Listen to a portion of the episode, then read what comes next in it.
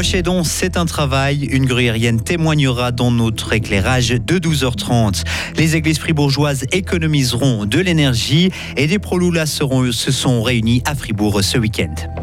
Dès demain, semaine euh, très douce avec du euh, soleil et quelques passages nuageux. Loïc Chorderet, bonjour. Bonjour Greg, bonjour tout le monde engager euh, les proches aidants afin qu'ils reçoivent un salaire et de la reconnaissance. C'est le concept de l'ASFAM, l'assistance pour famille avec proches aidants. Elle a été créée il y a maintenant trois ans à Zurich, mais elle n'est arrivée à Fribourg que ce printemps. Juan Garotte est co-responsable de l'ASFAM en Suisse romande. Il nous explique comment les proches aidants ont accueilli cette association à Fribourg. Je pense que c'était la même chose à Zurich. Au tout début, les gens se méfient. Et en l'occurrence, dès que la presse s'en est mêlée, les gens se disent, bon, bah alors si c'est vrai, on essaye. Ils voient qu'effectivement, il y a une infirmière qui vient. Ils voient qu'effectivement, c'est vrai, tout ce qu'on leur raconte. Et puis, à Fribourg, la tendance qui n'est pas la même dans toute la Suisse, c'était plutôt des mamans qui ont des, des enfants qui souffrent de handicap. Donc c'est un des sujets qui a démarré très fort à Fribourg. Mais après, le plus on se fera connaître, le plus les, gens verront que c'est une offre beaucoup plus large, sachant que la seule chose qui nous intéresse, nous, à la fin, c'est que le prochain don puisse avoir une vie un peu plus digne qu'avant. Depuis le mois d'avril, 45 demandes ont été adressées à l'ASFAM et 25 contrats ont déjà été signés. Il s'agit notamment de familles avec un enfant en situation de handicap ou une personne âgée souffrant par exemple d'Alzheimer ou de Parkinson. Et dans une demi-heure, nous vous proposons de rencontrer une prochaine gruyérienne qui témoigne de son quotidien. Les paroisses fribourgeoises doivent faire des économies d'énergie. C'est l'appel lancé par l'évêque Charles Morero. Il explique que la crise nous invite à prendre conscience que les ressources sont limitées. Il souligne aussi que moins de confort matériel n'implique pas forcément moins de bonheur. Des mesures très concrètes sont proposées aux paroisses. Elles sont par exemple invitées à baisser le chauffage dans les églises, à organiser des messes dans des plus petits locaux ou à débrancher les frigos qui ne servent pas tous les jours. Une annonce qui intéressera les automobilistes de la Sarine. Sachez que la route cantonale entre Farvani et Otigny est fermée toute cette semaine. Des travaux de génie civil ont lieu sur cette route qui passe par Greny. La circulation devrait normalement reprendre vendredi à 17h. La Société suisse des entrepreneurs porte plainte contre les syndicats. Oui, car elle estime que les sections genevoises d'Unia, de Sina et de Site violent le respect de la paix du travail. Ces syndicats ont appelé à une grève de deux jours sur les chantiers.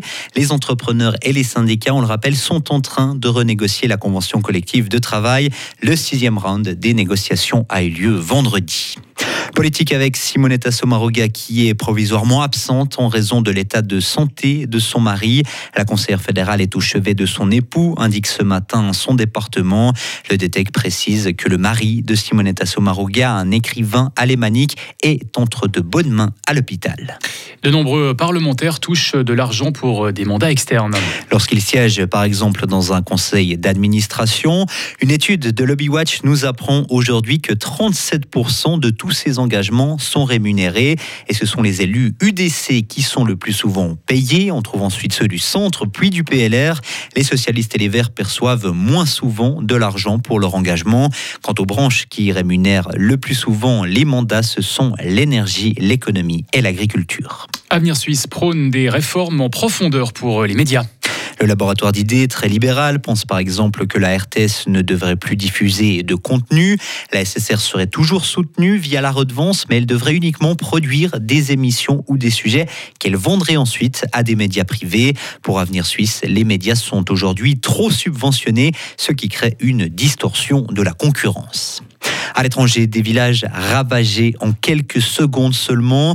Des mini-tornades ont frappé hier soir le nord de la France. Des dizaines de maisons ont été endommagées avec parfois des toitures qui ont été arrachées.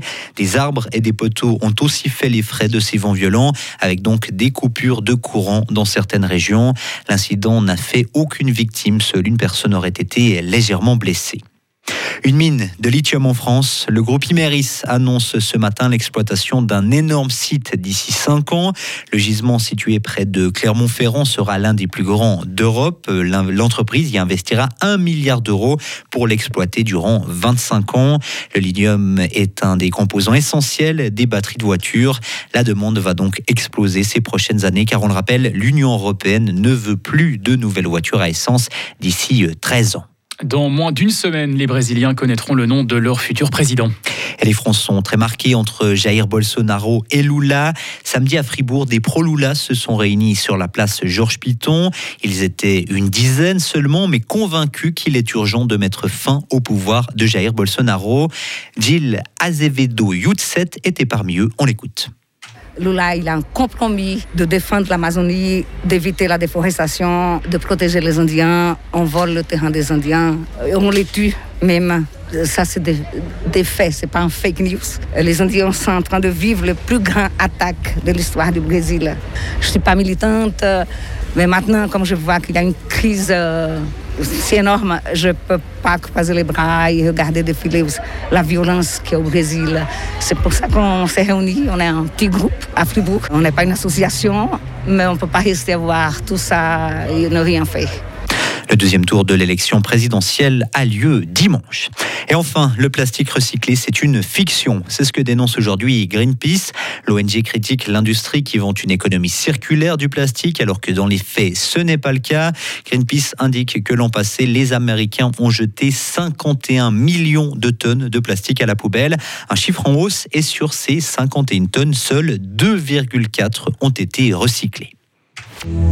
Retrouvez toute l'info sur frappe et frappe.ch.